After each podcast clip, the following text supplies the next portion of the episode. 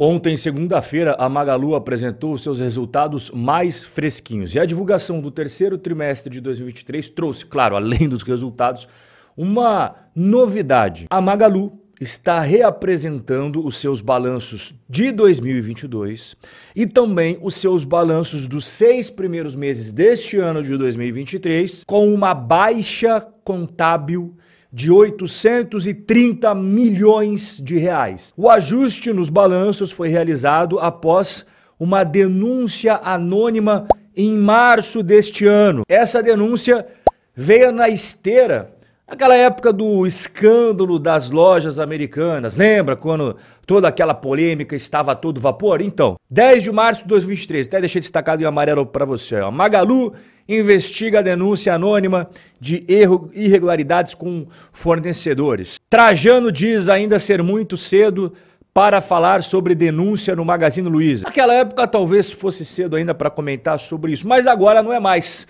Tanto é que ontem Após a investigação de erro contábil, a Magalu revisou o seu balanço e reduziu seu patrimônio em 830 milhões de reais. E essa auditoria começou exatamente após aquelas denúncias anônimas lá em março deste ano. Então deixa eu explicar melhor para você tudo o que aconteceu aqui. Como você viu agora, em março de 2023 chegou aquela denúncia anônima sobre a Magalu. Beleza. O que falava essa denúncia? Bom, que a Magalu contabilizava bonificações com fornecedores de maneira errada. As bonificações, que são condicionadas ao desempenho de vendas ao consumidor final, estavam sendo contabilizadas antes da conclusão da venda dos produtos. Deixa eu explicar melhor isso daqui para você entender direitinho essa história toda. As grandes varejistas como é o caso da Magalu, compram suas mercadorias de grandes indústrias e também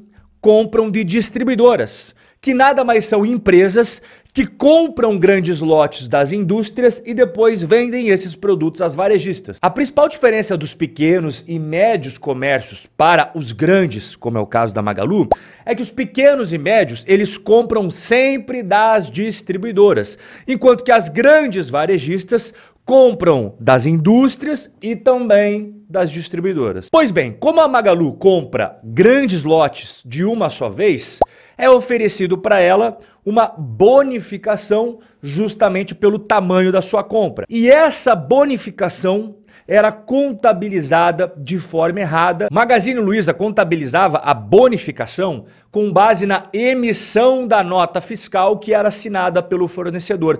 Mas esse valor só deveria ser reconhecido depois de encerrada a campanha e vendido todos os produtos, ou seja, com o efetivo cumprimento da obrigação atrelada àquela bonificação. Portanto, para corrigir todo esse problema, a Magalu deu baixa contábil de 830 milhões de reais justamente para corrigir essas bonificações que eu acabei de explicar para você como que funcionava. E o que, que a Magalu falou sobre isso? Bom, o CFO da empresa, que se chama Roberto Belíssimo, disse que a Magalu agora adotou medidas para aprimorar os seus controles internos e evitar problemas semelhantes no futuro, como um sistema automatizado de gestão deste tipo de verba. Explicada esta baixa contábil que impactou no patrimônio da Magalu, a gente tem que comentar sobre os resultados mais fresquinhos divulgados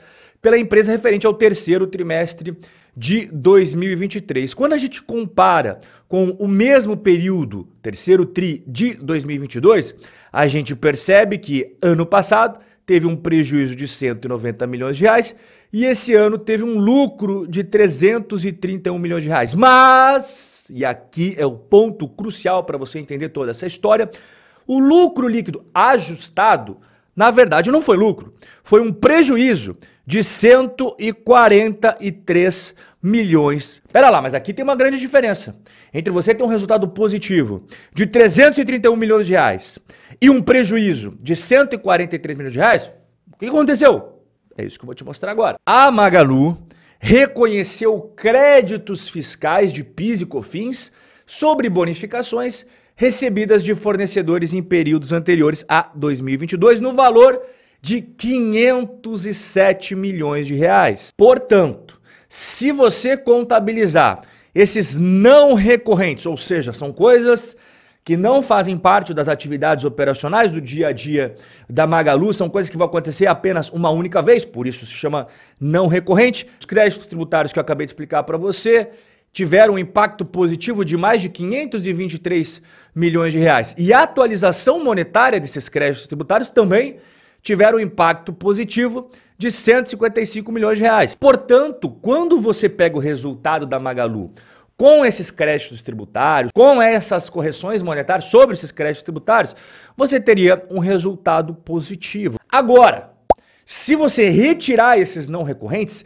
e realmente for ver o resultado operacional do dia a dia das operações da Magalu, o que realmente se traduz como aquilo que é mais compatível com os resultados realistas do dia a dia do negócio, você não teria um lucro. Você teria um prejuízo de 143 milhões de reais. E se tem uma coisa aqui que está detonando, não só os resultados da Magalu, os resultados realistas ali do dia a dia, como de outras grandes varejistas, como foi o caso das Casas Bahia, que a gente conversou ontem por aqui, é o quanto que essas empresas gastam com dívida.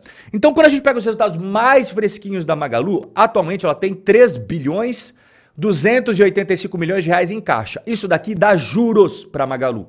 Ela investe em renda fixa e ganha juros com isso. Agora, embaixo, você tem os empréstimos e financiamentos que ela possui. 7 bilhões 403 milhões de reais. Isso daqui, ó, custa juros. Então, no linguajar aí do mercado financeiro, aquela linha de cima a gente chama de receitas financeiras. E aquela linha de baixo a gente chama de despesas financeiras. Nos nove meses iniciais de 2023, olha o quanto que a Magalu ganhou de receitas financeiras. E olha o quanto que ela tinha ganhado no mesmo período do ano passado. Agora, quando a gente vai para as despesas financeiras, a gente vê que é muito superior. Né? A Magalu em 2023 está caminhando para ter despesas financeiras ali na casa de 2 bilhões de reais. Você percebe que isso em 2022 já era grande.